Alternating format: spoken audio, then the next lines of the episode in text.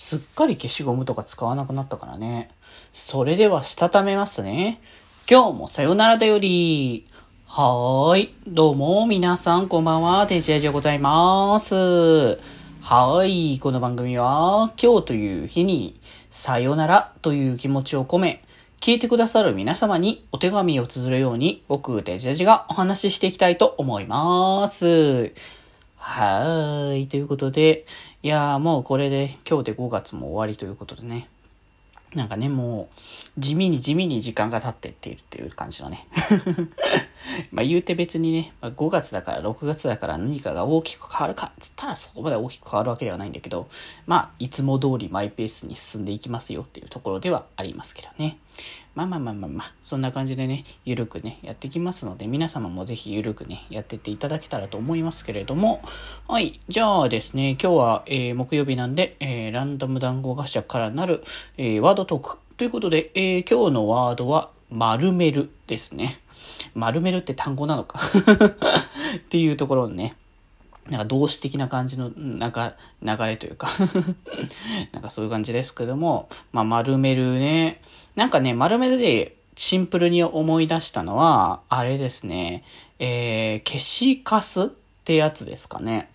あの、消しゴムを消した後のこうカスが、まあ、消しカスって言われるね、ものだと思うんですけど、その消しカスを、大体なんだろうな、まあ、学生の頃って、まあ、こう、机の上に置いたって、それをバッと捨て、あの放り投げるというか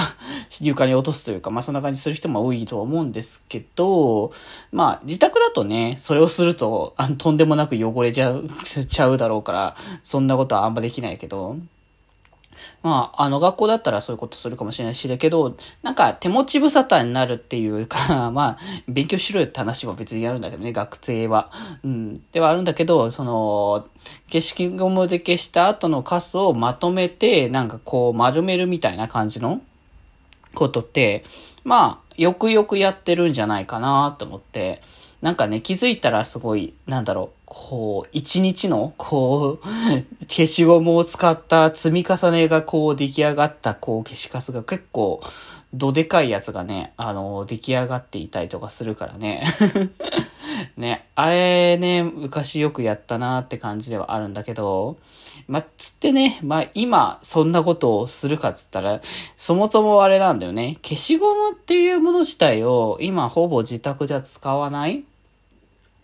まあ、そもそもだ、書かないんだよね。あのー、鉛筆とか、そのか、もの、もので書いたりとかする機会が、まあ少ない。あと消せるもので書かないとか、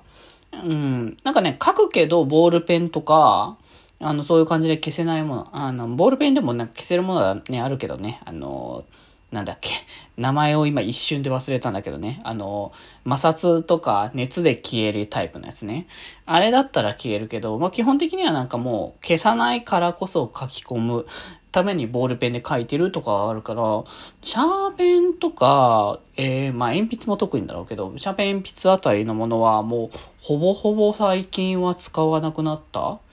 うん。で、まあ結局物を書くとしたらそういうボールペンとかそういうのもだし、まず結局本当にパソコン、スマホで文字入力っていうのが本当にデフォルトになってきてるから、まあほぼほぼ、ね消しゴム使う機会はまあだいぶ減ってきたなって。だからね、たまに使うとき困るんだよね。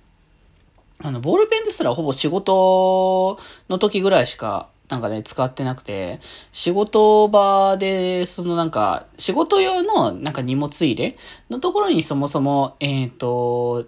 そういうボールペンとか置いてあるから、まあ、自宅でリモートするときはもうほぼほぼそのなんか書くっていうよりかは、えー、パソコン上でいろいろね、使えるから、まあなんだったら書こうと思えば、ペイントソフトなり、なんなりで書こうと思えば書けるしね、あの、PC 上で。だからまあ結局使わなくなっちゃったなって感じは、まあするんですけれども、まあなんか、あの感じはまたなんか一つ魅力的だなっていうか。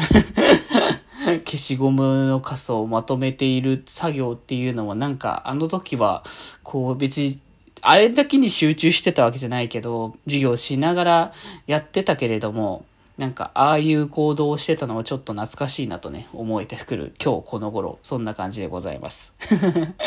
はい。ということで今日はこんなところで、それではまた明日。バイバーイ。